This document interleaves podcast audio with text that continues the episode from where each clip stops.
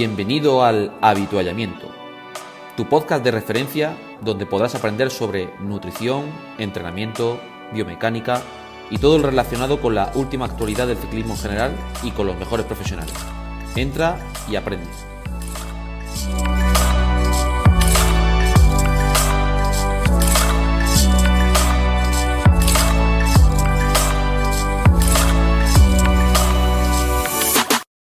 Vamos ahora a continuación con la segunda parte, donde vamos a hablar sobre test de lactato, test relacionados con la salud como la analítica sanguínea, los test de esfuerzo.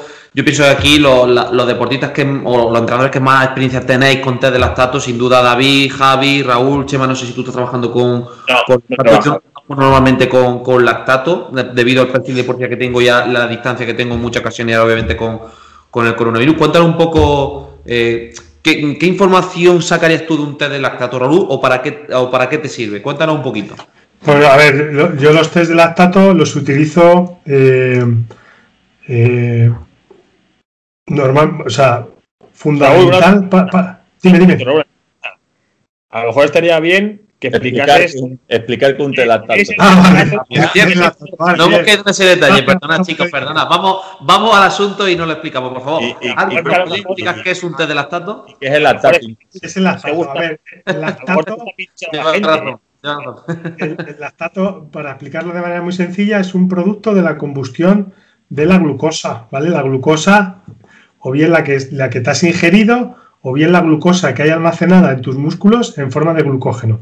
Entonces, cuando eh, se necesita una producción de potencia alta, entre comillas, ahora alta, eh, pues tú oxidas grasa y lactato. Y el lactato, cuando, cuando necesitas mucho ATP para, que se siga eh, contrayendo la fibra muscular, pues se, la, producción de, de energía por vía oxidativa eh, y aeróbica, o sea, la quema de, grasa y glucosa vía aeróbica se, supera y entonces eh, se produce eh, el lactato. Es decir, cuando tú abres gas a tope, dependiendo de la intensidad, se va generando más o menos lactato.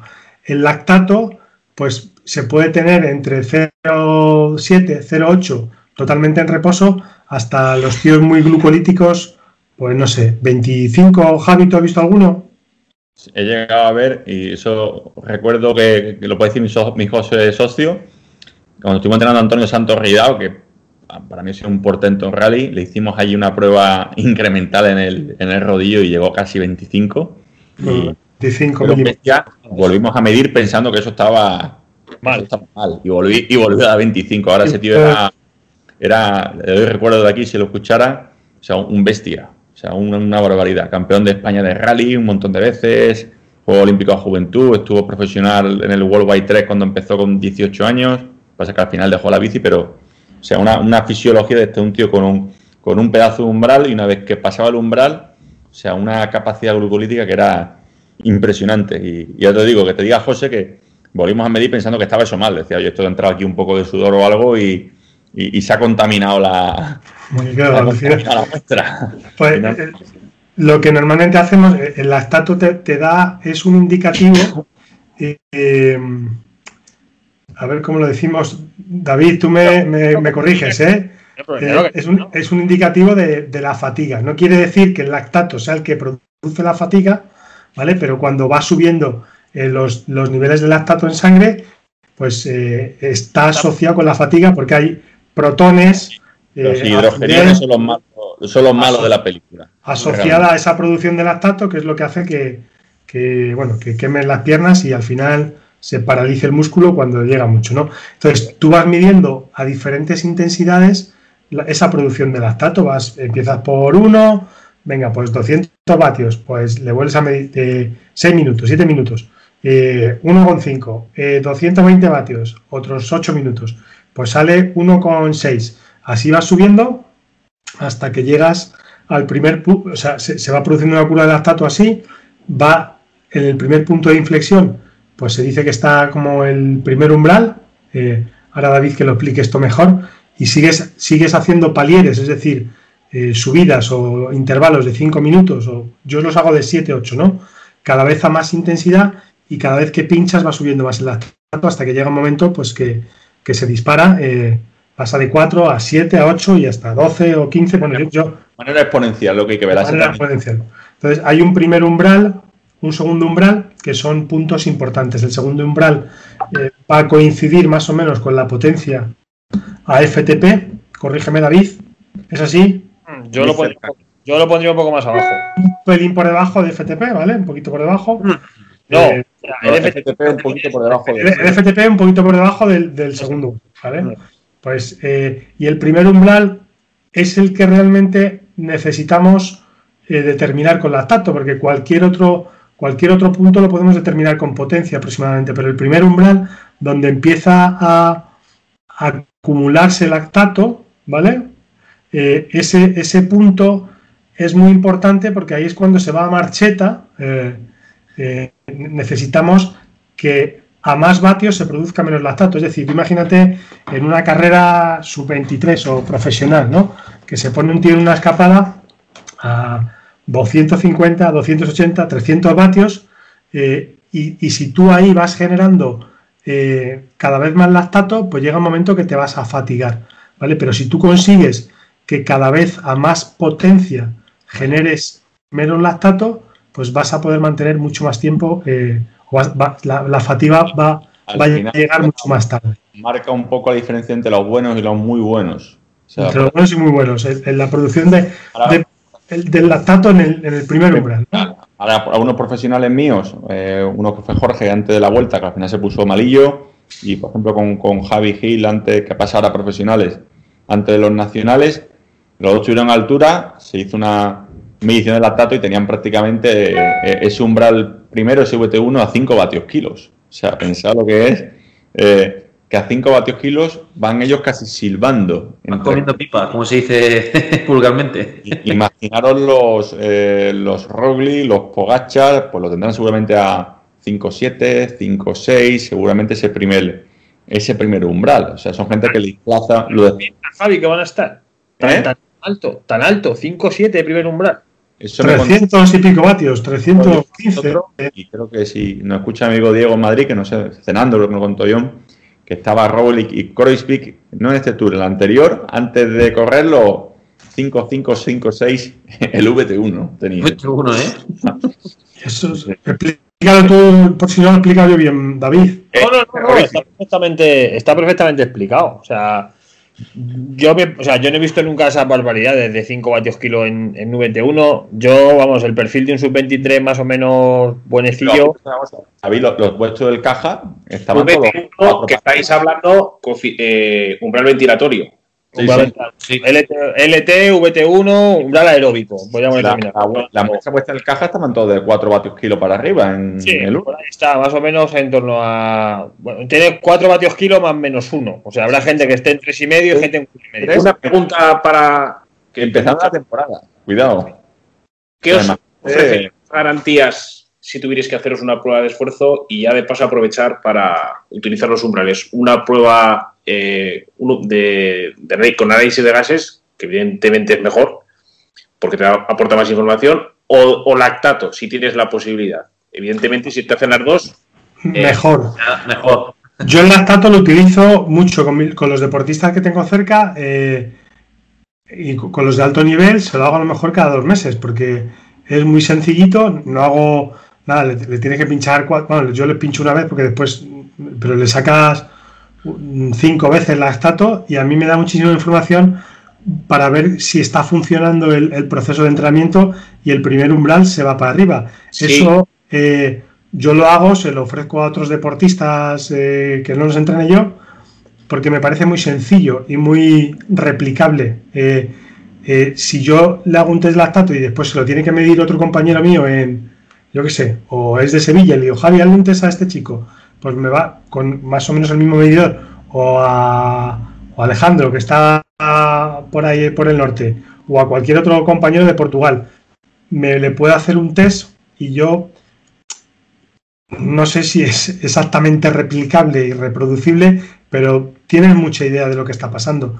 Mientras que un test eh, con gases en el laboratorio, pues, oye, si no te lo hace el mismo, esto David nos lo va a explicar mucho mejor, con la misma máquina, el mismo técnico, las mismas condiciones, pues a lo mejor no, no, vale tanto para valorar de un lado, de, de, un momento a otro de la temporada, ¿no, David? ¿Qué opinas? Yo, creo sobre perdona, Chema, habla, habla, habla. No, yo me refiero a alguien que se vaya a hacer solamente una prueba de esfuerzo porque no se dedica, eh, digamos. Salud, vamos. Por salud, que se haga una prueba de esfuerzo. Salud, no, salud eso, eso, eso por descontado. descontado. Yo que se va a hacer una, una, una, prueba de esfuerzo y si pudiera elegir para utilizar sus, los valores, que luego esa es otra, muchas veces como se da. Aquí dos cosas. Aquí es, lo primero, ¿qué buscas? ¿Unos valores para entrenar o unos valores. Para entrenar, me refiero para entrenar. No es por, descontado. Yo me iría a un sitio donde te puedan valorar con el equipamiento que tú vas a entrenar. Porque no tiene ningún sentido que vayas a un laboratorio, te subas a un ergoline. Y Dato importante acabas de dar. Ah, entonces, tú te subes a... Y, no me estoy disparando en el pie, ¿eh? o sea, os lo digo así. O sea, yo creo que soy muy claro siempre que hablo. O sea, no tiene ningún sentido que tú vayas a hacer una prueba de esfuerzo en Ergoline, que salgas de allí diciéndote que tu primer umbral está en 220 vatios y luego tú te pongas a 220 vatios con tus pedales o tu o tu biela o lo que sea. Entonces, y baja así.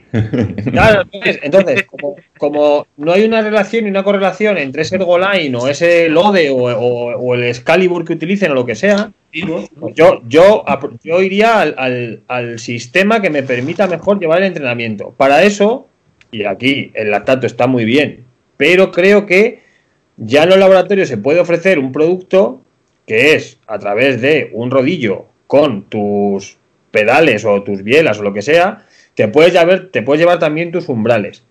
Y aquí ahora podemos discutir si el del lactato, al ser el campo, se puede poner de pie en el, en el, en el laboratorio, lo hacen sentado. Bueno, también el lactato, o sea, yo creo que bueno, bueno no hay ninguno al 100%. Yo creo que ahí tienes que elegir, pero sobre todo que sea el que mejor te sirva para entrenar, porque el lactato también está muy condicionado por toda la nutrición que lleves antes, por el descanso.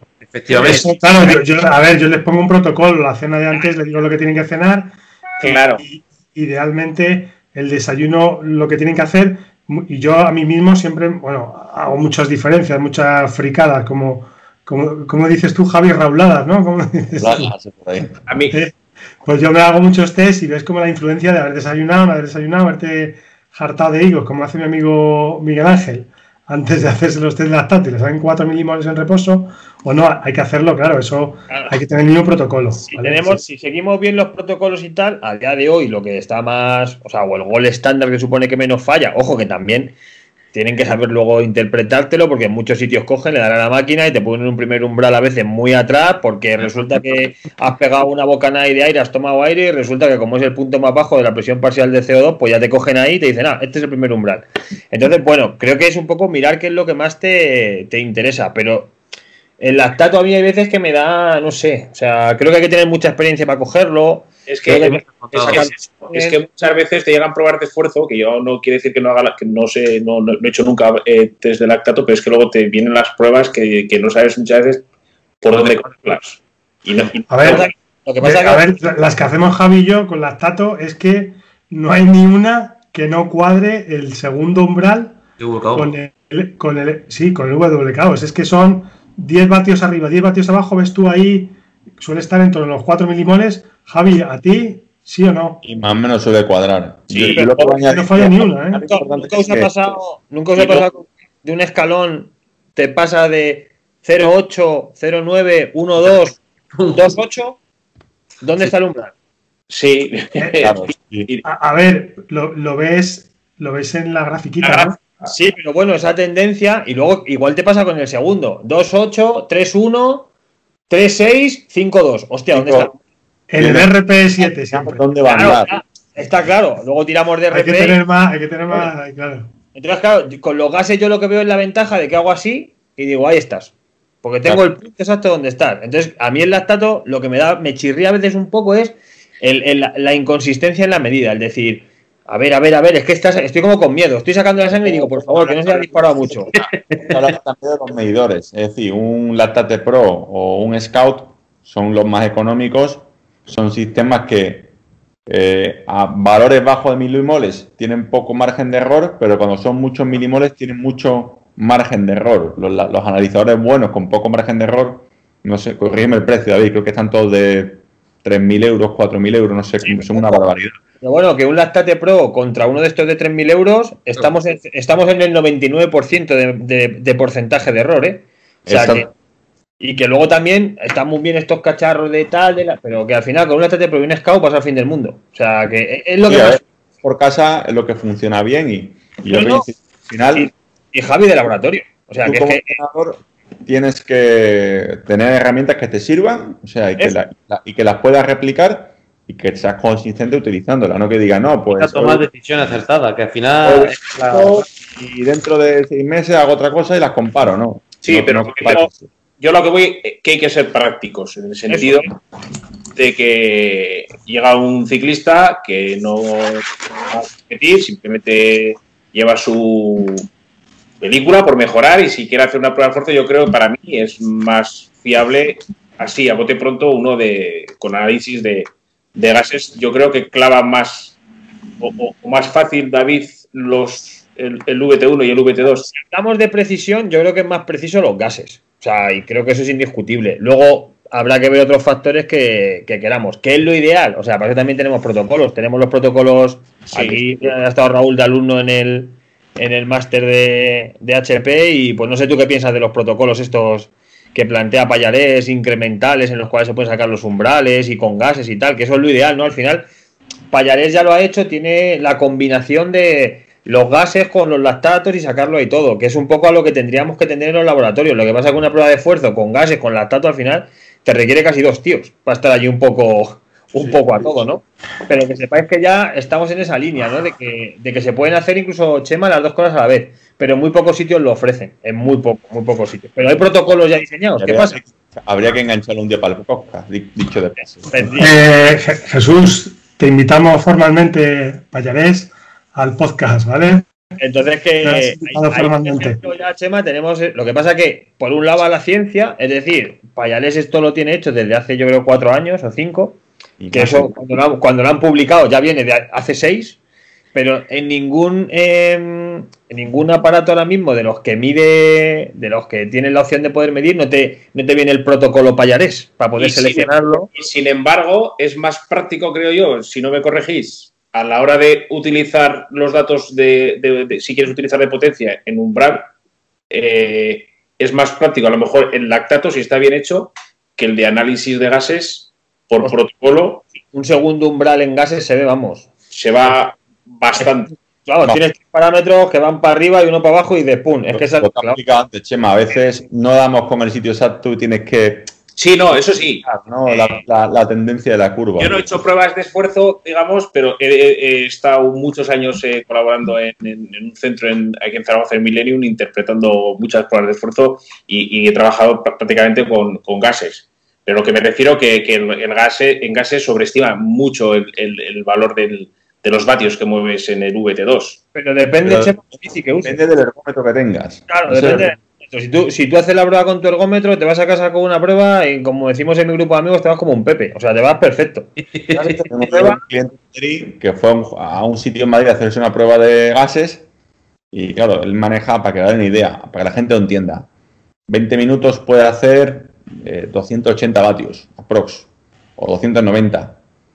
Si está muy en forma, 300. Pues le dijeron que su VT2 creo que era 350 o 300, no recuerdo. O sea, hay un salto muy cualitativo entre lo que es la realidad con su medidor a lo que es la prueba. Porque era un Ergoline que no recuerdo dónde fue el sitio. Ahora mismo me acuerdo, te lo diré David Barranco por si lo Mejor no lo digas aquí en directo. No, aquí os, puedo contar, os puedo contar una anécdota que nos ha pasado con, con el Goline. Estoy en World Tour, me dijo, así a modo de broma. Yo con el Goline, con el Goline me ha pasado y, y además lo he contrastado con Payarel luego, que cuando metes a gente muy potente en un Ergoline, como, se, como, di, como, bueno, como decimos en el grupo de investigación, se pasa todas las pantallas. Es decir, eh, Claro, el Ergoline te, por tendencia va subiendo supuestamente 25 vatios el minuto. Yo he visto una prueba de esfuerzo a un chico haciendo un, un proto, bueno, haciendo un estudio que estábamos haciendo, 450, 500, o sea, 475, 500, claro, entonces mirábamos los vatios, los vatios seguían subiendo, pero joder, el RER no subía, el CO2 estable, el O2 estable, o sea, que no se veía segundo umbral todavía. Digo, hostia, tenemos aquí al nuevo ganador del Tour de Francia. ¿Qué pasa? Que el Ergoline, por ejemplo, a partir de ciertos vatios, la forma de generar más vatios es pedaleando más rápido. ¿Qué pasa? Que normalmente esos, esos ergómetros se utilizan para pruebas de esfuerzo en hospitales que arrancan en 0 vatios y lo más que ha llegado es a 150, 200, 225. Cuando los metes para rendimiento, no. O sea, yo digo lo que me he encontrado yo, ¿eh? No estoy aquí haciendo para la publicidad del Goline, a saber. nos pero... pasó, nos pasó pregunta para cuando estuvimos trabajando con el equipo Valverde Junior. Se hicieron todas las pruebas con el Ergoline y eran juniors y cadetes. Estaban acabando todos. El último pali era casi 450, 500, junior y cadete. Decíamos, joder, pero esto. pues resulta que a partir. Yo luego investigando, y a, través de un técnico muy bueno que tiene Sanro, que es la empresa que, que, lo distribuye, creo que en España, eh, nos dijo: no, no, es que la bici llega hasta aquí. Y ahora, si queréis más vatios, tenéis que dar. Cadencia. Claro, pero todo un tío que ya está a 350 le dice, no, ahora ponte a 100 de cadencia y te dice, venga, chaval, hasta luego. Que ya hasta aquí he llegado. Mm. Entonces, bueno, pues son cosas que yo he aprendido en base a la práctica. Y entonces, ¿qué te das cuenta? Pues que además de que los vatios no tienen por qué ser, ¿cuántas pruebas de fuerza no se habrán hecho que quedan ahí en 375, 400 y en realidad no son reales? Sino que eran 350 y el tío ha palmado ahí y ha sacado, pues porque ha podido aguantar un poco más y el ergómetro casi le ha ayudado.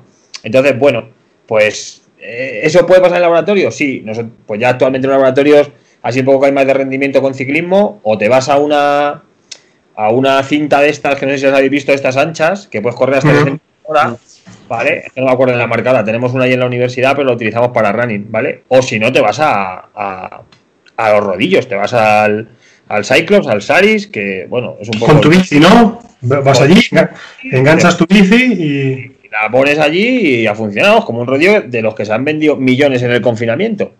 Que lo puedes utilizar. Eh, ¿Y por qué se utiliza este? Porque está validado y aparte me gusta utilizarlo pues porque está validado por un grupo de investigación español. Podría utilizarse el Wahoo, que también está validado, pero bueno, son de fuera y para citar a alguien cito a alguien de casa. Entonces, pues. Para la gente que nos esté viendo en YouTube, ¿eh, ¿vale?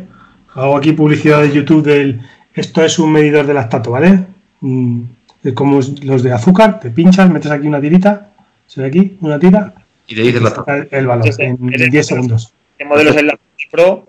Este es el Lactate Pro 2. El, Scout, bueno, es muy parecido. La diferencia es que el Lactate Pro, sobre todo, es, muy, es más reactivo, da, el registro antes. O sea, es bastante más rápido que el Scout, que es un poquito más lento. Lo que pasa es que también hay que tener en cuenta que los tiras del lactate son más caras, un poquito más caras, por lo cual tienes que ver qué te compensa, si esperar o pagar. Ahí tienes que, que pensar qué es lo que más te interesa. Muy interesante. Bueno, otro, otro test que también hacemos con lactato, otro test que, estamos ahí un poco investigando es el de, este lo vamos a tener, eh, lo vamos a poner entre comillas, estamos ahí investigando es el flujo máximo de lactato, ¿vale? Eh, que también es importante mm, como medida de la capacidad eh, glucolítica, entre paréntesis, anaeróbica. Borra eso, Gabri. Bórralo del podcast. Bórralo de la eh, también es importante medir el lactato, que eso estamos ahí un poco investigando. Ya os contaremos en próximos podcasts. Eh, lo interesante que es saber la cantidad máxima de lactato que, da cada uno en, un periodo determinado de tiempo que, de momento no vamos a decir porque lo estamos investigando. Raúl y vosotros que tenéis más experiencia con lactato, ¿el último, le, hacéis un último tiro all out? ¿A ver a cuánto da? Sí, yo siempre. ya, que estás caliente, sube la. última a vaciarte. Sí, vale. como yo los hago en exterior siempre, ¿vale? En, la misma cuesta aquí, le digo, mira, la última te lo subes aquí a todo gas hasta que explotes, ¿sabes? Yo, Javi, una cosa, una cosa que te escucho, Raúl, has dicho, ¿cuánto tiempo haces, o sea, cuánto, cuánto larga es la subida que tú utilizas en pues el primer palier lo suelen hacer en 8 minutos, ¿vale? 7-8 minutos y el último, pues 5 o 6. A ver, a, mí me da un poco igual, me da un poco igual, eh, porque yo, yo, vamos, me da un poco igual. Hasta que no se dispara el lactato, eh, lo que quiero es que pase casi el mayor tiempo posible a esa intensidad, ¿vale? Antes de, o sea, cuando están a, un, a 1,5 o 2,5, porque un problema que hay con el lactato es que si tú haces palieres muy, palieres es el intervalo, ¿no? haces un palier de 3 minutos tiempo que dura la serie, podríamos decir. El tiempo que dura la serie estás midiendo el lactato de la, de la serie anterior, probablemente. El lactato, al final, tú lo estás midiendo, yo lo mido en la oreja, ¿vale? En, el, en la oreja. No, es inmediato, es, es retardado. La, el, retardado efecto. el efecto. Entonces, tus músculos están produciendo lactato, ¿no? Hay otros músculos también que lo están consumiendo. El, exced el excedente, entre comillas, lo que sale a sangre es lo que se ha producido menos lo que otros músculos, el corazón también o el cerebro, están utilizando. Entonces, ese proceso no es instantáneo. Tú te pones a 300 vatios un minuto y el lactato que sacas no, no, o sea, necesitamos, San Millán decía 10 minutos, ¿vale? Yo hago los palieres más, de más de 5. 7, 8 porque es la cuesta que tengo, que me viene muy bien, ¿sabes? Yo que hago, yo hago, cinco veces. Yo hago un kilómetro y medio, macho. Yo los hago más cortitos. Yo me voy a entre 3 y 5 minutos, pero sobre todo para que no haya un acúmulo de fatiga muy importante. Pero date cuenta que esos tíos preparados, o sea, van a subir, eh, a ver, van a subir a, a 300 vatios un tío que tiene FTP 380, pues subir 6 minutos, porque van a subir y después van a bajar 2 o 3 minutos. O sea que, y necesito que se, que, que, se vuelve a acumular otra vez el lactato, ¿sabes? A mí, con los test esos que hago, porque no los hago en rodillo, el rodillo al final, tú pinchas una vez eh, y en el siguiente palier, eh, bueno, que, que, hago los test escalonados, hago 7 minutos, baja la cuesta para abajo, dos o tres minutillos, otros 7 minutos o lo que tarde, vamos, que tampoco soy súper preciso y con eso me, me da de momento eh, muy buena muy buenos resultados, porque siempre hago el mismo. Alargar un poquito, no, o sea, al final esto es ser estable en la medida, o sea, lo tengo muy claro. A mí el miedo que me da al ser tan largo es que se dispare. Sobre todo ya cuando pasas el primer umbral, en 7 minutos, uff, no sé, bueno, ¿qué será? O sea, yo, la literatura que he manejado y la práctica que tengo es a, a escalones un poquito más cortos. Pues yo he hecho, yo, yo el contrario, yo cuando he hecho test más cortos de 3 minutos, y he pasado más largo, me es más estable todo que con 3 minutos, personalmente a mí, ¿eh? Uh -huh. Me ha pasado, comparando con mismos sujetos con protocolos distintos. Más estable con más largo, ¿verdad, con Javi? Más, sí. mm. Pues nada, ahí lo probaré a ver qué tal va. Yo siempre utilizo ahí, tengo más o menos un kilómetro y medio puesto y nada, pues dejo que bajen un poquito más incluso y tengo marcado con un spray en la carretera, pues donde empieza y que a partir de ahí pues pongan, se pongan a, a esos vatios. Y bueno, sí que me sale, a mí en lo que os digo, me da miedo de que se alargue por, por la inestabilidad de que pase el segundo umbral y se dispare y que al llegar arriba, pues ahora, ya estás en 5-4, ahora, ¿y ahora qué has hecho? Ya la hemos liado. Ya, ¿Dónde estaba aquí o no estaba aquí o, o, qué pasa? ¿no? Y sobre todo también porque si vas arrastrando tanto tiempo de escalón hacia desde atrás, pues a lo mejor, pero bueno, lo voy a probar, voy a probar ahí escalones de, mira, tengo que hacer una práctica de, de test de lactato en la universidad de campo y voy a meter, van a empezar más abajo en el repecho. Voy a también, también, lo que no falla más nunca, lo que, bueno, lo que no falla nunca, que eso mmm, es que en el segundo umbral, eh, cuando llegan a, vamos a, vamos a, como hacen los de ¿eh? el segundo umbral FTP, aunque sepamos que no, ¿vale? Lo vamos a equiparar para, para la medida. Eh, te va a dar el RPE 7, ¿vale? Siempre, súper importante, si algún entrenador nos está escuchando, eh, yo lo que hago es en, en, el, en el, test, eh, cojo el tiempo del palier, porque no siempre es estable, el, el, pulso que llevan justo cuando llegan arriba, le voy chillando el pulso al pulso antes de que se paren, el pulso, ¿vale? Porque va a ser los dos últimos minutos, lo representativo, eh, y después la RPE. La RPE Ahí en 7 no falla, más o menos. Cuadra un poco el, la subida exponencial del lactato con la frecuencia cardíaca que se va. Sí. La tendencia de la curva es a achatarse y que ese RP ande sobre 7 aprox y te queda todo muy, muy relativamente bien cuadrado todo. A mi VT2 7 se me hace bajo, ¿eh? Eso es lo que decíamos el otro día, porque es, eso es por encima del FTP, ¿no? A mí 7 me cuadra más MLS, FTP y VT2 me iría a 8 o 9 casi, ¿eh? Más, pues máximo estado estable de lactato, me lo digo más que nada por traducir. Máximo estado. Gracias. Yo ahí el 7 se me queda un pelín corto, creo que le falta ahí, bueno, o sea, no sé si queréis luego, bueno. Eh, en caso. Ah, os lo digo, además con, bueno, Raúl, a ti te he pasado los números y tú los has visto, de, de que hay ahí, hostia, segundo umbral, 9, 10, incluso alguno, porque es que cuando están ahí al final ya no ven ya. De todas maneras, una puntualización importante. Yo depende realmente mucho me da cuenta. Depende de mucha temporada también, creo yo También. eso. Desde luego. Hago el test de lactato para el primer umbral, ¿vale? Porque el segundo umbral, yo ya sé que con el modelado de WKO que hablamos en, en el otro episodio, eh, eh, con el modelado ya sé dónde va a estar el segundo umbral, ¿vale? Si lo tengo cuadrado, pues si son 350, yo sé que ahí más o menos van a andar los 4 milimoles. Ese me da igual porque lo puedo, puedo verificar cómo, cómo mejora con potencia. El que tengo problemas es el primer umbral, que es el que queremos desplazar a la derecha. Y esa es la única manera que tengo que verlos con gases o con lactato. Con lactato se lo puedo medir cada dos meses fácilmente aquí. Y con potencia no lo puedo ver de momento, porque lo estamos investigando.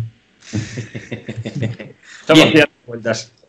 Vale, hemos comentado ya un poquito, sobre todo vuestra experiencia, porque soy la, al final pues hemos delegado más a las personas que más experiencia y más trabajo lleváis con, con lactato. Eh, creo que ya hoy poca gente, eh, pasando ya un poquito a otra temática, que es el tema de las pruebas de esfuerzo a nivel preventivo. Todo el mundo es consciente, entre comillas, de la importancia, pero no mucha gente lo hace. Creo que ahí, Chema, nos puedes contar un poquito más, más tu experiencia en el campo cicloturista. Que yo, bajo mi punto de vista, siempre recomiendo por lo menos una vez al año una prueba de esfuerzo preventiva y una biomecánica. Es que lo tengo súper claro para, para quitar más problemas.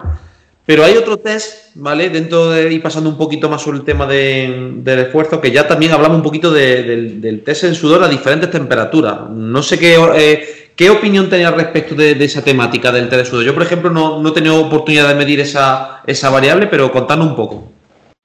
Macho, yo voy, voy, a copar yo aquí un montón de partes. Yo, yo solo hago mucho, ¿vale?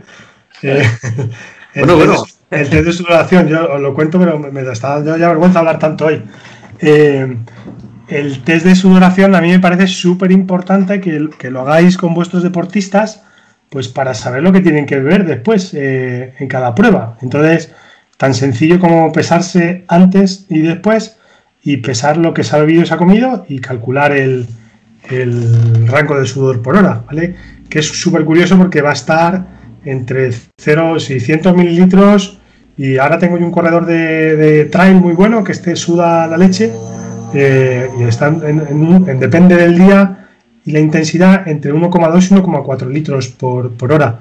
Con lo que hay que tener en cuenta que eso, porque si al final tú en una prueba de trail running de estos eh, vas a correr 4 horas, pues tendrás que asegurarte que bebes, mmm, que te puedes deshidratar como mucho un 3, un 4% si lo hemos entrenado antes. Entonces hay que echar la cuenta de si, si estás cuatro horas eh, y, perdieses un litro por hora, tienes que beber cuatro litros menos el 3% con la sal que debería llevar eso. Entonces, eh, y ahora con los entrenamientos en rodillo, yo siempre se lo decía a la gente, oye, mira, pésate antes, con el tema del confinamiento, pésate antes, pésate después, lo ideal es en pelotas, te pesas, cuando vuelves, te vuelves a pesar otra vez en pelotas y seco. Eh, y para saber lo que suda, porque vosotros sabéis lo que sudáis por hora.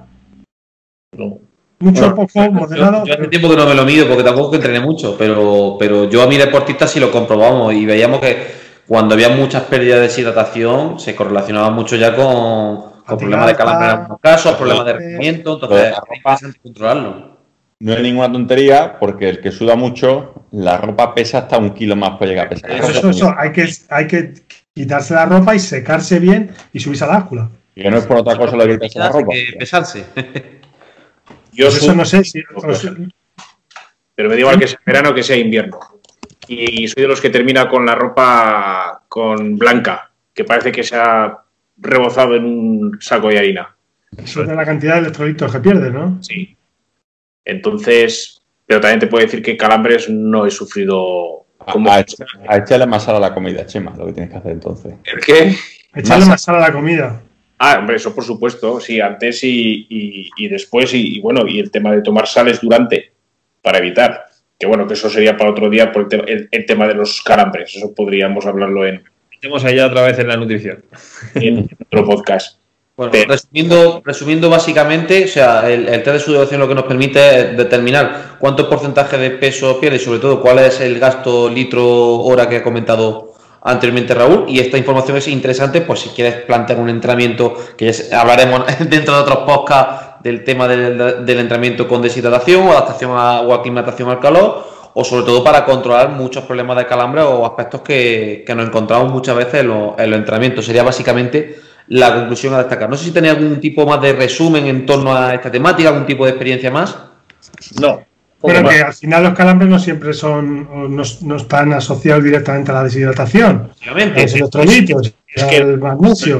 No hay todo nada. eso, que es, que es un mito. Ese Otro día hablamos de eso, ¿no? Otro día hablaremos de eso, sí, pero no hay nada asociado al, al tema de los.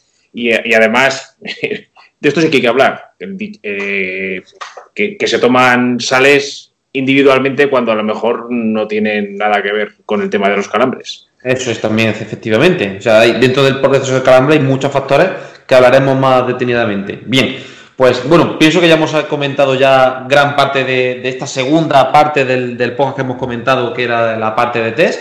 A continuación, vamos a hablar ahora sobre una tercera parte, donde aquí vamos a hablar. Pues, las analíticas, ¿cómo las como test, las podríamos meter aquí? Perdón. Efectivamente, lleva razón, se me pasaba ese punto. Muchas gracias, Raúl.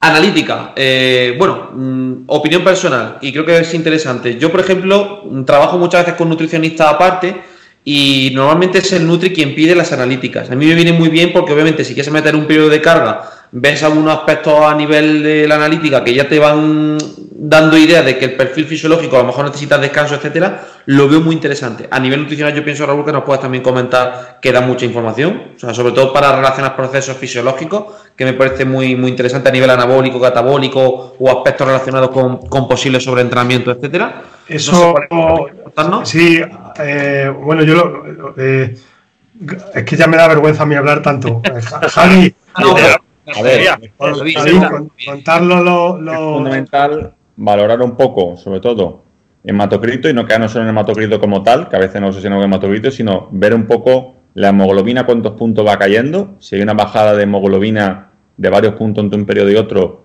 es señal de que había un desgaste importante en el organismo.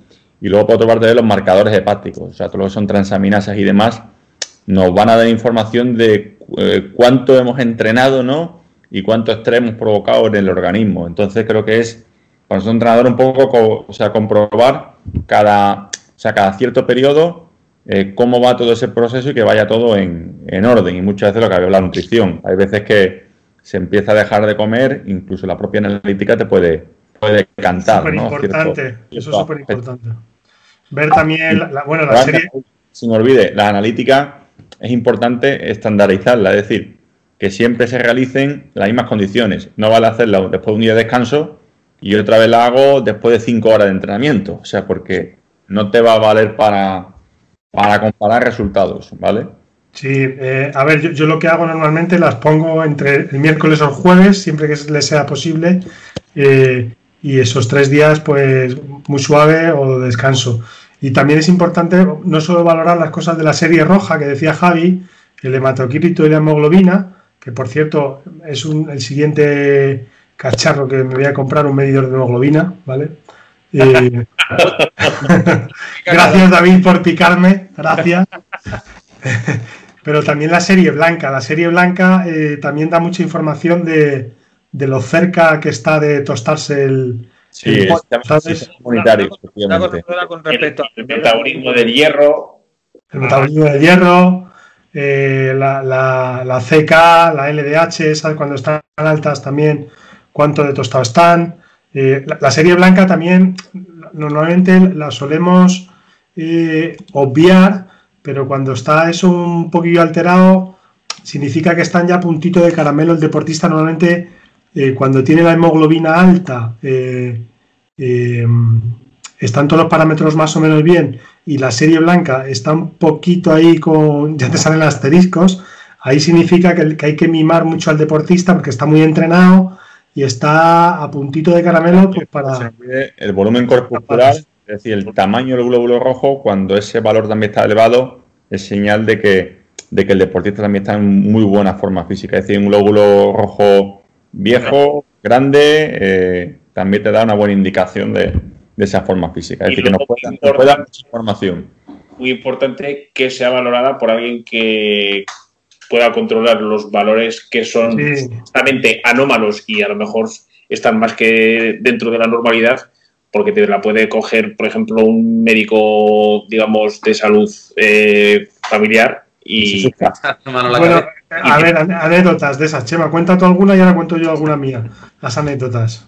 Pues hombre, eh, anécdotas, yo mismo, por ejemplo, hace muchos años Eh, yo creo que ni tenía entonces, digamos, no había estudiado tanto.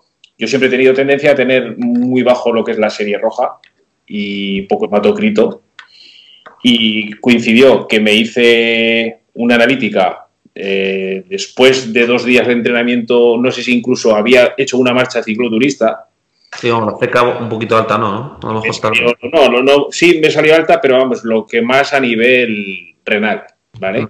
Me había salido eh, proteína, digamos, un poco más alta que de lo, de lo, albúmira, por mm. ejemplo. Y me volvieron loco. De hecho, fui a un, me llevaron a un, un nefrólogo, eh, tenía una insuficiencia renal, pero a él no se lo sacabas de, la cabeza eh, y al final pues es como consecuencia de haberte hecho una analítica en un momento no muy apropiado y el, saber que, esos resultados entraban dentro de, de, la normalidad. Una persona sedentaria a lo mejor no, ¿vale? Pero... lo que pasó a un pupilo mío que corría, corre en máster y, lo llamaron, va a ser el típico reconocimiento este que te hacen en el trabajo, te hacen la analítica, se la hacen al día siguiente de correr la Copa Máster esta del Escorial en, en, Madrid y claro, la CPK nubes, o todo, todo, o sea, todo está ya. Y lo llamaron corriendo, que se fuera corriendo para el hospital, que, esas son las anécdotas que iba a contar yo. Esas clásicas. Claro, esas, eh, eh, el chaval agobiado al principio, que me han llamado al hospital, que esto está no sé qué, no sé cuánto, y, ya cuando dijo que era deportista, que el día antes había competido, ya le dijo, bueno, tranquilidad. Pero el miedo, el miedo se lo ha en el cuerpo de. Hay un marcador de infarto que es una, enzima también que, claro, los deportistas está esa enzima en el músculo y en el miocardio. Eh, pero la, la, LDH, ¿no? También. Eh, y la bueno, y, la CK, cuando sale eso alto, rápidamente te ponen a hacerte un electro por si te ha dado un infarto o, algo raro. Y es que pues tienes un daño muscular eh, no te pasa nada, que eres deportista y se recupera rápido eso. un proceso inflamatorio, lo miran también. puede ser el, el, el, prealzamiento casi de una miolisis y ya nos metemos en algo más serio. Entonces, lo que pasa que hasta mil después de una prueba, pues dices, ostras, lo que pasa es que un médico de cabecera ve 500 y ya se echa las manos a la cabeza. Pero bueno, yo hasta, hasta mil más o menos, pues descansas un poquito. Pero para que, claro, tú. Hasta, hasta 5000 que, que, que, he llegado a ver. Los asteriscos ahí empiezan en 200 y pico, no sé en cuánto. Empiezan como los rombos las películas, ¿no? Antiguamente empiezan a poner rombos ahí. De... Rombos. Esto está chungo. Muy bien. Va, perfecto. Pues bueno, creo que ya entonces ahora sí podemos decir ahora que hemos sí. Ahora sí, muchas gracias Raúl por haberme... Se me pasaba ya del guion que tenemos aquí ya de, tantos temas, se me pasa. Bueno, eh, vamos ahora a continuación a por la parte 3, ahora sí, eh, donde vamos a hablar ahora ya de test relacionados con aspectos sobre todo del entrenamiento de fuerza y eh, test relacionados con la biomecánica. Bueno, yo pienso que aquí uno de los, mm, vamos, para mí uno de los referentes aquí en España que tengo aquí, que es compañero mío, es Javi Sola en, en tema de, biomecánica. Si os parece bien, podemos empezar primero a hablar por la parte biomecánica y hablaremos de, fuerza también, donde tanto Raúl como, bueno, Chema también trabaja con cosillas también de fuerza eh, y David también por el tema de, de encoder. Eh, bueno, eh, yo pienso que la biomecánica es que es una de, las asignaturas pendientes de muchos deportistas. Yo, mi opinión la que tengo es que normalmente el deportista que va a biomecánica, por desgracia, aunque cada vez va viendo gente con, por prevención, eh, vaya cuando tiene un problema de dolor asociado. No sé tu experiencia un poco, Javi, cuéntanos un poco. Es la realidad.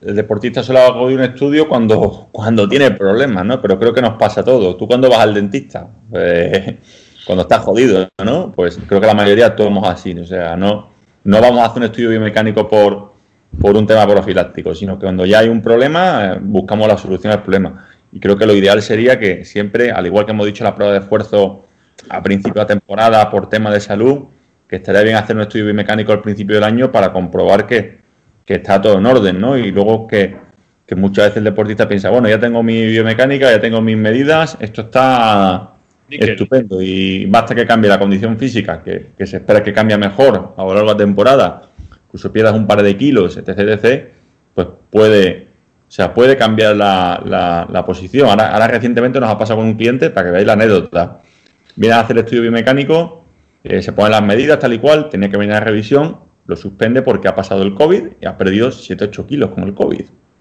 Claro, cuando viene a la revisión, mes y medio más tarde, con 8 kilos menos, la posición que tenía antes ya no tiene que ver nada con la de ahora, como entenderéis. Si yo pierdo 8 kilos, ocupo menos en la bicicleta, con lo cual no tiene nada, o sea, no, tiene nada que ver. Y la biomecánica del jinete es un pequeño proceso, ¿no? Igual que el entrenamiento es un proceso, pues que, es bueno que se vaya revisando esa posición incluso a, lo largo de la temporada para, para prevenir que puedan aparecer problemas en un momento en un momento determinado y no dejarlo solo en voy a acudir cuando cuando tenga la avería, ¿no? Y creo que vuestros deportistas casi todos acuden cuando, cuando hay una pequeña avería y, y buscan cómo solventarla. También cuando cambian de bici, ¿no? Yo creo que es otro momento. Sí, el momento es eh, cuando cambio de bici y me hago daño. Si no, no, eh, no hago. O lo típico, eh, me hago el estudio y ya eso me va a durar cuatro, o cinco años, ¿no? Eso, eso vamos, a aclarar eh, para los que nos estén viendo tanto en YouTube como nos estén escuchando, por favor, si compréis una bicicleta nueva, no intentéis replicar la medida de la anterior bicicleta, porque lo más normal del mundo es que no funcione eso. Nos lo encontramos constantemente en muchísimas ocasiones. Esa es la pregunta del millón, de que hacen, oye, compra una bici nueva, ¿le, ¿le puedo poner las medidas de la bici antigua? Dice, hombre, si la geometría es distinta, a buen seguro que las medidas no tienen nada que ver. ¿O puedo copiar la medida de la bici de carretera a la de montaña? Tampoco, no, tiene, no tiene absolutamente nada que ver. Es como intentar copiar las medidas de la bici de carretera a la bici de crono. O sea, eh, para, los que sean ciclistas y tengan bici de crono carretera, saben que no tiene nada que ver una cosa con la otra. Y los pues, que igual. problemas habitualmente con el sillín, que van cambiando de sillín cada dos por tres, hay algo de... Que Yo siempre digo, cuando hay con el sillón, Chema, casi siempre es porque la sedestación, es decir, el apoyo en el sillón no es bueno. A nosotros a veces nos llega gente al estudio, mira, he probado ocho sillones y ninguno me va bien. Tú dices, a ver, todos los sillones van a estar mal diseñados. Pues Será tu culo que no lo pone bien en el sitio, ¿no? Claro, la realidad. Habrá sillones que por tu morfología te vayan mejor y otros que te vayan peor, pero alguien que ha cambiado ocho sillones en, en, seis meses, por así decirlo, tiene que asumir que el problema realmente lo tiene él, no, los sillones. Creo que es de, creo que es de lógica, ¿no? Eh, lanza, la frase del indio, Javi, porque es una frase que cuando la lanzas a mí me encanta cada vez que lo escuchamos y es la siguiente. Que realmente ni el arco ni la flecha, ¿no? Es el indio realmente el que marca la diferencia, ¿no? Para, para bien, para mal.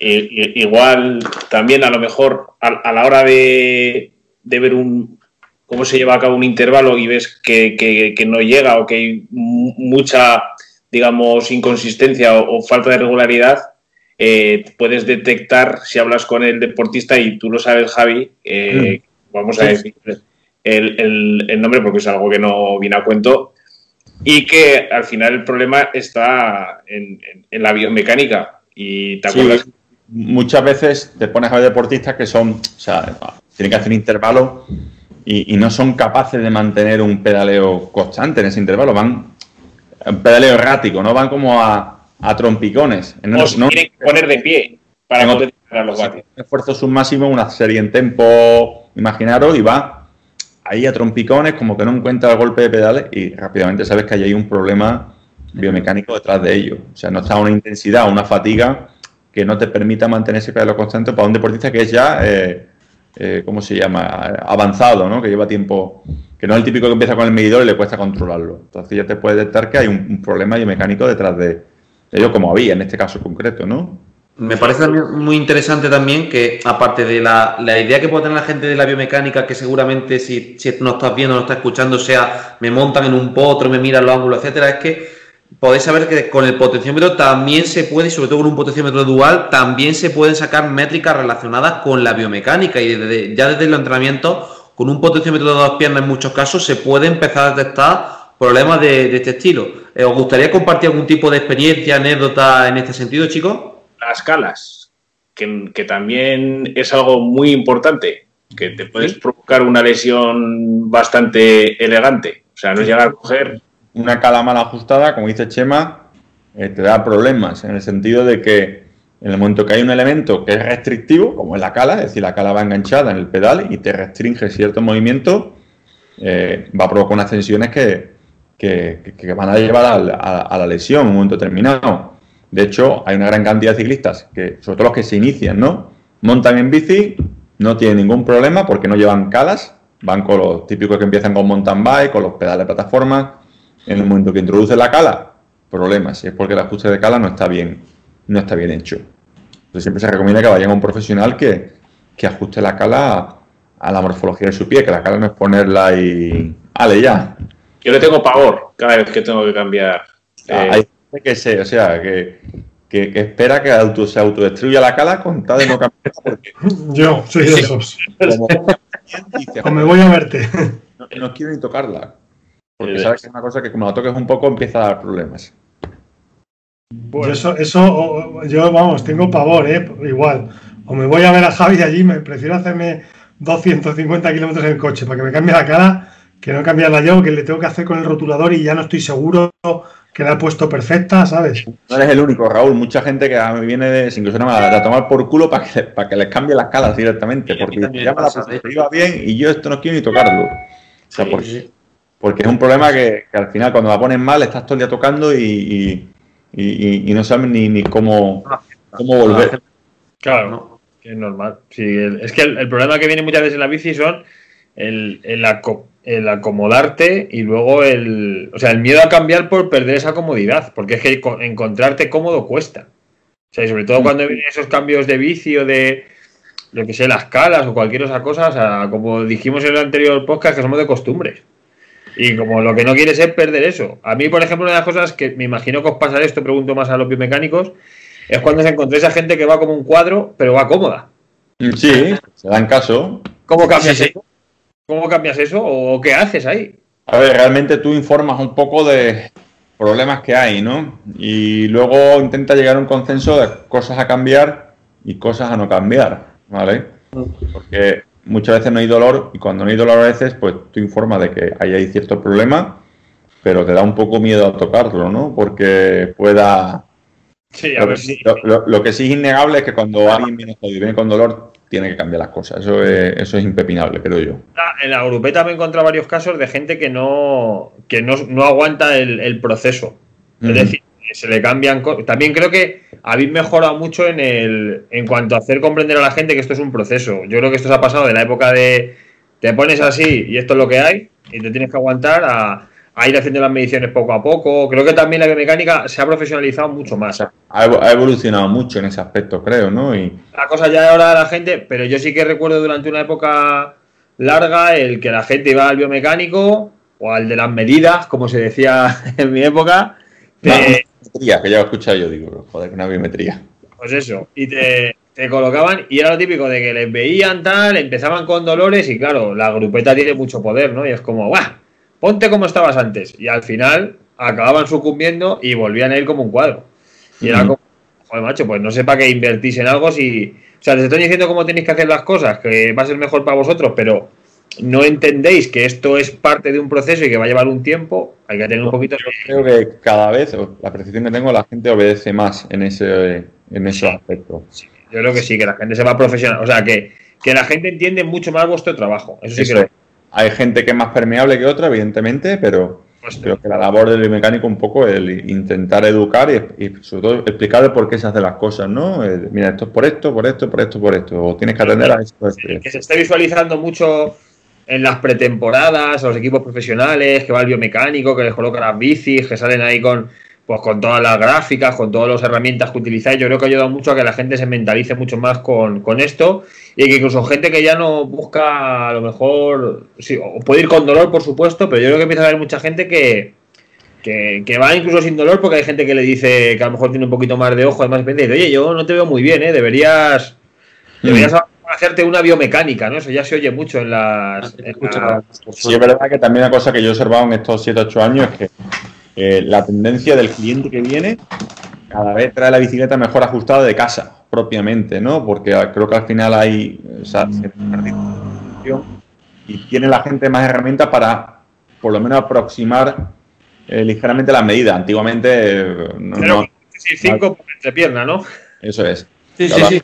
Tiene algo más información y, y centímetro arriba abajo viene casi todo bien, ¿no? La mayoría de las veces los casos de dolores vienen más por descompensaciones musculares, malas técnicas de pedaleo, que quizás un poco la, la labor que hacemos nosotros, ¿no? En ese, en ese aspecto. Y ya que comentan los profesionales, es muy curioso, la gente piensa que un profesional que lleva 15 años montando en bici, ¿queréis que hay que poner las medidas de la bicicleta? ¿Qué pensáis?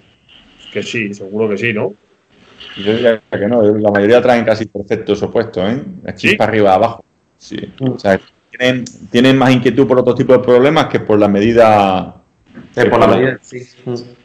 Al igual que las cabras, sí, porque conocen más de ello, lo que es la posición de la bici, eh, sí lo tienen bastante más eh, interiorizado, incluso son capaces de ellos mismos hacer pequeños cambios eh, en función de los problemas que le van saliendo un momento determinado por nivel de fatiga, etc. Yo, por ejemplo, con algunos míos, con Smith, a veces me pregunta, oye Javi, me noto esto que tengo el líquido ya más acortado, de la fatiga, tal y cual, ¿qué te parece si le bajo el sillón 3-4 milímetros? Lo mismo me pregunta antes, o sea, y yo le voy a decir, hazlo, claro, si es lo que habría que hacer. O sea, ellos mismos ya se conocen para, para hacer esos cambios. Me acuerdo una, una conferencia que dio allí la Europea, Iván Gutiérrez creo que estuvo, y él, decía que, por ejemplo, eh, cuando llega a etapa de montaña, ¿qué hace con el sillón? Hacia adelante del todo, para meter el baricentro adelante. Etapa más llana, más rodadora, sillón un poco más, para atrás, para poder bajar un poco más centro de masa, acoplarse más. Decía, los propios corredores a veces hacen pequeños ajustes en función de lo que... Y en mountain bike pasa igual, ¿no? un rally más técnico, más exigente, con más subida, que hace los corredores empiezan a picar el sillón hacia abajo, a lo mismo. Entonces, más desplazarlo más hacia adelante y cuando tú vas a una subida con pendiente, el sillón se te pone a nivel, no se te cae hacia arriba y se te clava en, tu, en tus partes. Pero claro, depende del nivel de experiencia de cada uno. Bien, chicos.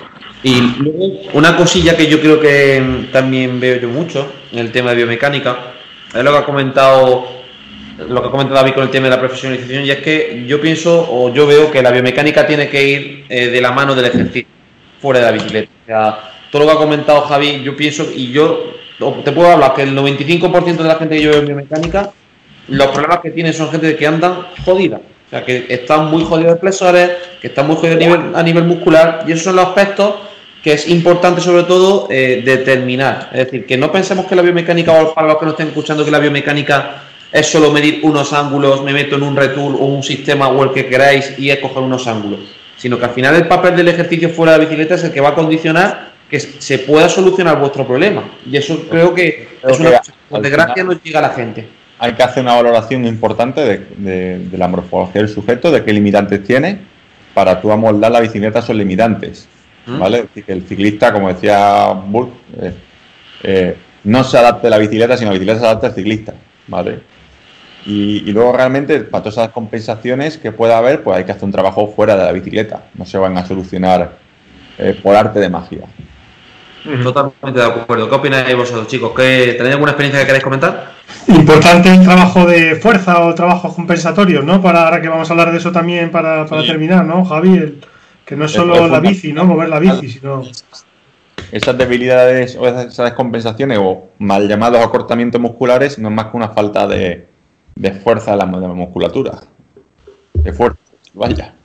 Yo creo que a eso casi le podríamos dedicar, vamos, a fuerza y ejercicios compensatorios se podría casi dedicar un programa completo de cosas que se porque vamos, es un tema, o incluso enlazar eh, qué compensación en base a qué ocurre, ¿no? O, o, si tienes estas molestias, cómo ir hacia un lado. O sea, yo creo que ahí tienes, bueno, nos daría para, para un tema que vamos a poner ahí en el listado que tenemos. La, lesión más grave que he tenido ha sido precisamente por tema de material de la bicicleta, que coincidió que cambié un, sillín eh, que era más alto del que llevaba y que precisamente eh, cambié los pedales eh, prácticamente en, el mismo tiempo y pasé de unos pedales que eran de tacón que se modernizaron, por no decir marcas, y eran prácticamente planos. Se aumentó la altura del sillón un montón entre una cosa y otra, imagino. evidentemente, yo llegaba a casa y notaba, cuando me sentaba a comer, que me tiraban muchísimo de la, de la zona de los glúteos hacia los isquios por detrás.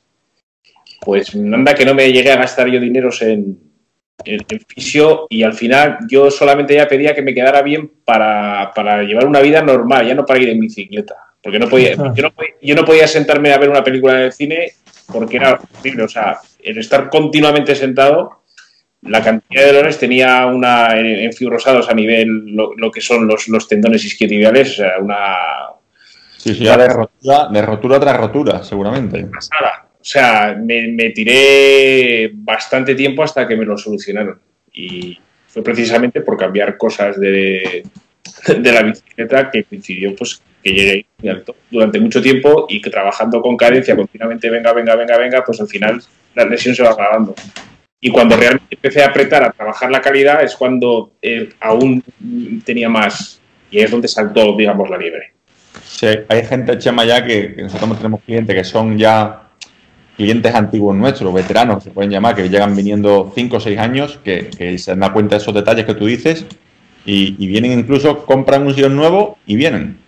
Porque saben que el sillón nuevo no tiene nada que ver con, con la posición que había con el sillón antiguo. Pues se dan cuenta de que de que ya no tiene nada que ver una cosa con la otra. Y, para evitar precisamente esos problemas que tú, que tú comentas, de que cambio el sillón, cambia pedales y puede cambiar la altura del sillón, porque tú dices el sillón más grueso, pedales más, es más fino, no tan con tanta plataforma, y tienes el montado en, un momento.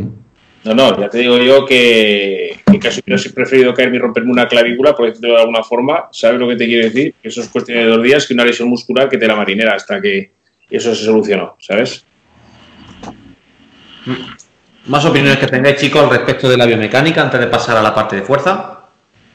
Yo poco más, ahí es un área que os lo dejo a vosotros porque tengo poco, poca experiencia ahí. Bueno, vamos ahora a tu área de, gran experiencia, David. Vamos a hablar ahora sobre aspectos relacionados con los test de fuerza, eh, principalmente todas las nuevas tendencias, o bueno, nuevas tendencias, que, eso está llevado ya muchísimos años publicado, que es el tema de la, del entrenamiento de fuerza basado en la velocidad de ejecución, eh, cómo entran las fuerzas con la RPE, la, RM. O sea, yo la experiencia que os puedo contar, que lo más tradicional que se ha hecho siempre ha sido un test de una RM, para que lo entendáis y vamos a explicar un poquito el concepto de una RM. Eh, se habla de la RM como eh, aquel peso de, que puedes realizar con un ejercicio a una única sola repetición. Entonces, en base a esa carga, se pueden establecer porcentajes de trabajo en base a la RM aunque actualmente no es la, metodología a lo mejor que más se utiliza ya durante el entrenamiento. Ahora hablaremos un poquito de tal.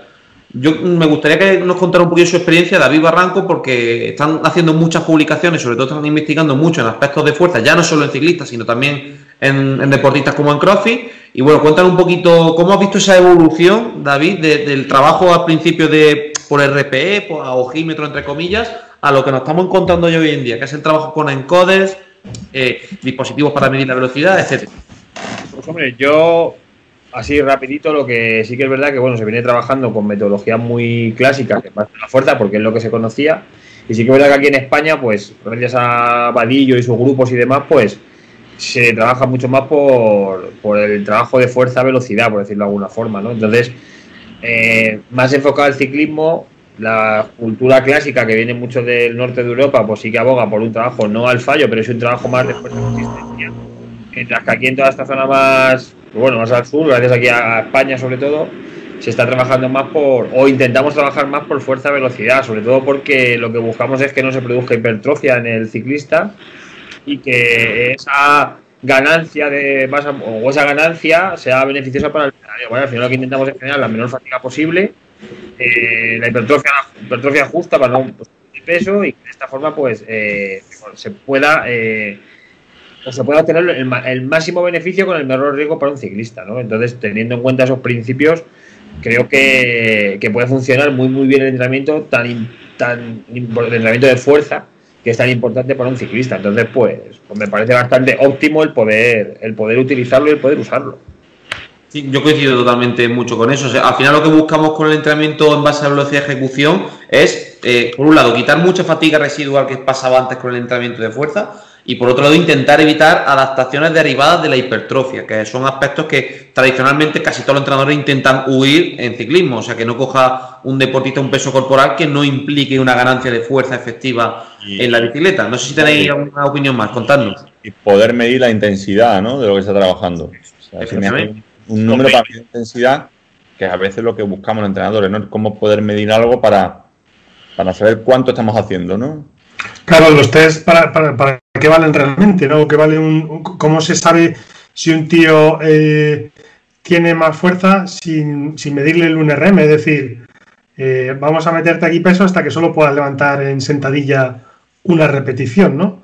¿Cómo, ¿Qué test le hago a este tío para saber si ha empezado a trabajar hoy la fuerza eh, y dentro de tres meses, cómo sé que, ese programa de entrenamiento ha sido óptimo, ¿no? Tendré que hacer algún tipo de test. Entonces, eh, lo que se hacía antes del 1RM, ¿no? Pues vamos a huir de él, ¿no? Lo, ideal, pues medir la velocidad, ¿no? Y si cada vez eh, ante la misma carga lo mueve más rápido, pues es que ha mejorado, ¿no? O, si, ante el, mismo peso se deja más repeticiones en reserva, eh, pues también habrá mejorado, ¿no? Esa es la idea. No, no hace falta aumentar la carga para mejorar. O sea, no es necesario meter más carga para mejorar. Se puede mejorar trabajando más rápido con la misma carga. Eso es. Eh, los beneficios van a ser más altos, vas a someter a menos estrés a tu organismo y vas a mejorar más sobre la bici, ¿no? Que al final es lo que buscas. Pues entonces. ¿Y qué test haces tú, David, para, para, para comprobar eso? Que el programa de test, este, ¿qué, qué, qué test para decir cómo mejora un tío del día 1 al día 50? Pues a nivel de bici lo que hemos hecho es eh, ver los umbrales si se han modificado, porque bueno, hay bastante de estas que mejora la eficiencia. La eficiencia como tal no la podemos medir porque no hemos hecho una prueba, no hemos hecho una prueba continua, sino una prueba incremental, pero bueno, estimamos más o menos, lo estimamos a través de un P8. Y hemos visto que en un P8 los valores aumentan. ¿Vale? Entonces, ¿Y, en la propia fuerza, ¿cómo, cómo, eh, cómo mides tú que, que ha mejorado? La propia fuerza se ve que aumenta tanto a nivel de velocidad como a nivel de RM, pero a mí a nivel de RM... Curva de fuerza-velocidad que se llama. Pues fuerza-velocidad para hacer que esa curva aumenta, llega. Esto lo, lo, vamos a explicar de otra manera para que se entienda. Imaginaros, aunque igual puede costar, dos sprinters de carretera. En 5 segundos los dos, 1400 vatios, ¿vale? Y pesa lo mismo. ¿Quién gana la carrera de los dos? El que llegue antes a los sprint más rápido. Pero más rápido es decir, el que sea capaz de acelerar más rápido para llegar a esos 400, aunque tarde los 2-5 segundos, a llegar al pico. Si uno es capaz de acelerar más rápido, coger más inercia, pues es el que va. Pues esto es igual, yo puedo levantar los mismos kilos, pero si lo estoy levantando más rápido, mi perfil ha mejorado. Es una manera de, verlo. Es que la única... se también en los Wingate, ¿no? Eh, Barranco, como lo, rápido que alcanzan el pico de potencia, ¿no? Que, que no es en 30 segundos, ¿no? es en... o sea, del Wingate sacas normalmente la, cantidad de tiempo que necesitas hasta el pico y el porcentaje de caída, es decir, lo que desde el pico hasta que acabas. Esos son los dos porcentajes, o sea, son los dos valores clásicos que se suelen sacar en un... una, tasa de fatiga que se llama. Sí, el, fatiga slow, eso que le llaman, el porcentaje de fatiga.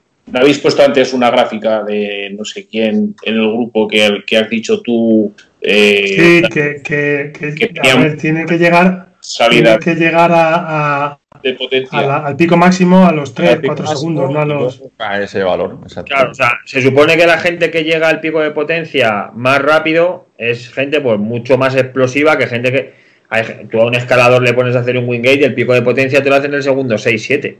que lanza, ¿sabes? En cambio pues no sé, un, em, no sé, un Fosterman, pues me imagino que el pico de potencia lo tendrá en el segundo 2, 3, muy tarde. 2 lo tendrán. Esa, es la diferencia. Claro, básicamente es eso. El, eso, también luego Fosterman tiene mucha más caída, porque va a acabar muy bajo de todo lo que ha salido. En cambio, un, escalador, su caída es mucho más lenta, por decirlo de alguna forma. Mantienen el porcentaje de fatiga en esos test o el porcentaje de fatiga en base a ese test en menor, normalmente en un... En un... Y eso es e, equiparable a, al test de fuerza en sentadilla, ¿no? parecido, sería muy parecido. Lo que pasa que al final lo que lo que sirve la curva de potencia, además de para ver cómo mejoran, es para prescribir el trabajo, que es lo o sea, a mí es lo que me resulta más interesante. El que están entrenando ah, de una forma muy parecida al ciclismo, ¿no? Están entrenando en base a la máxima potencia que pueden generar.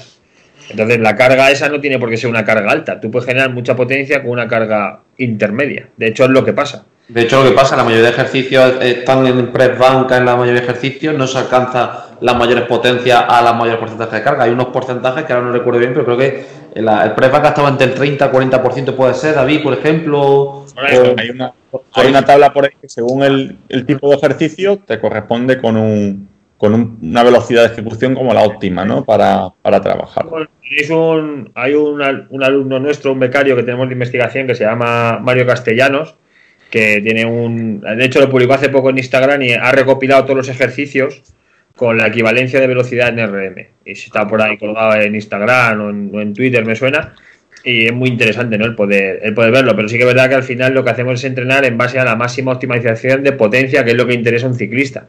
Un ciclista no le interesa mover una carga muy despacio, le interesa mover rápido. ¿Vale? Entonces, por eso no hay que cargar rápido. Si tú generas, tú puedes coger mucha carga, pero si la mueves lento, generas poca potencia. Al final yo lo que me interesa es mover mucha potencia y por eso tengo que mover una carga con la que pueda lo más rápido posible. Luego también es importante entender que hay diferenciación dentro del trabajo de fuerza. No va a ser lo mismo el trabajo de fuerza de un ciclista de pista, que aquí, por ejemplo, Javi tiene muchísima experiencia, que un cicloturista, por ejemplo, o una persona relacionada tipo sub-23. Aquí también David puede decir mucho. Entonces, eso también va a cambiar mucho el perfil de cómo se enfoca y los objetivos también dentro de la ganancia. Eso es, o sea, un poco es optimizarlo en base a, lo que quiera cada uno, pero la forma de entrenar va a ser muy parecida. Para, bueno, a lo mejor en los velocistas puros sí que hace falta a lo mejor más fuerza-resistencia, algún trabajo de fuerza máxima, pero si no, nos enfocaríamos a algo bastante parecido en casi todas las tipologías de ciclistas. Ah, perfecto. ¿Alguna consideración que queráis aportar más, chicos? Por hoy ya. Está perfecto, ¿no? que, que, habréis visto seguramente un serial de dos, de dos o tres partes, que ahora lo decidiremos, por eso ya estamos ya ahora mismo prácticamente saturados. Nada, para terminar, eh, bueno, comentar lo que hemos comentado en anterior episodio. Tenéis el, lo que es el, el correo electrónico de, del podcast, podcastabituallamiento.com, si no me equivoco. Eh, también deciros que, bueno, no sé si queréis comentar algunos aspectos también relacionados. Chema, ¿qué, tal más con, tu membresía? Eh, Raúl, con alguno de vuestros proyectos. Contad un poco. Ya estoy, de momento, full. Eh, hasta la siguiente temporada ya, ya hablaremos. Enhorabuena. Pues, oye, si os ha gustado a cualquiera lo que decimos, estamos disponibles para que nos contratéis una consultoría a cada uno indistintamente, ¿vale? Os ponéis de acuerdo con el que más os guste y nos podéis eh, contratar para lo que, para lo que queráis. Eh, Gabri, ¿algún curso que vais a hacer ahora? Bueno, yo eh, anunciaros que próximamente voy a lanzar el nivel 2 de entrenamiento por potencia con Sport Coach. Recordad que tengo ya lanzado el nivel 1 donde ya más, ya creo que estamos ya en torno a unos 90 alumnos ya en los que han hecho el nivel 1, en los que ya están empezando con fundamentos de entrenamiento por potencia. Y comentaros y estaros atentos de que próximamente se va a lanzar el nivel 2 y nada, es interesante que, seáis alumnos del nivel 1 porque los alumnos del nivel 1 van a tener unas condiciones más beneficiosas respecto a, la gente nueva que quiera entrar, con lo cual os lo recomendamos bastante. Y bueno, por mi parte, nada más. No sé si tenéis que comentar algo más, David, Javi. Bueno, lo, último que hemos empezado. Bueno, ah, bueno, dale, Javi, dale. Como sabéis, la asesoría de Coaches for Coaches, una asesoría que tenemos en Facebook, un grupo privado para. Ahí tenemos un montón de vídeos, de entrenamiento, estrategias, bueno, estáis todos ahí, estáis David, Gabri, Chema también en el grupo y contamos un poco con nuestro día a día como entrenadores y que bueno, os recomiendo que si tenéis inquietud por, Muy interesante. por ese material, pues creo que es altamente recomendable porque es un poco no solo teoría, sino llevar a la práctica lo que, lo que dice la ciencia. Muy, bueno, recordar también, recordar también que David Barranco, Cycling and Training, eh, Nature Training System, han empezado a colaborar juntos si tenéis algún. Eh, eh, estáis buscando entrenador, pues eh, tenemos ahí abiertas plazas.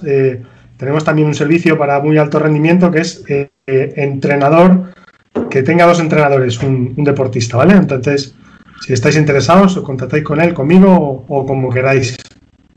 A través del mail del podcast, cualquier cosa queda ahí todo centralizado. Eso. Ah, pues con esto ya podemos dar por concluido estos ya capítulos, porque sacaremos varios capítulos de este programa. Nada, agradeceros muchísimo todo el apoyo que estamos recibiendo en redes sociales, todo el apoyo que estamos recibiendo en, bueno, aparte en YouTube, en todos los canales, de todos los podcasts que, que nos encontráis. Así que nada, os deseamos un excelente fin de semana y sobre todo que estéis disfrutando como estamos disfrutando nosotros con este episodio. Y por nuestra parte, nada más. Un gran abrazo a todos y nos vemos en próximos capítulos. Hasta luego. Hasta luego.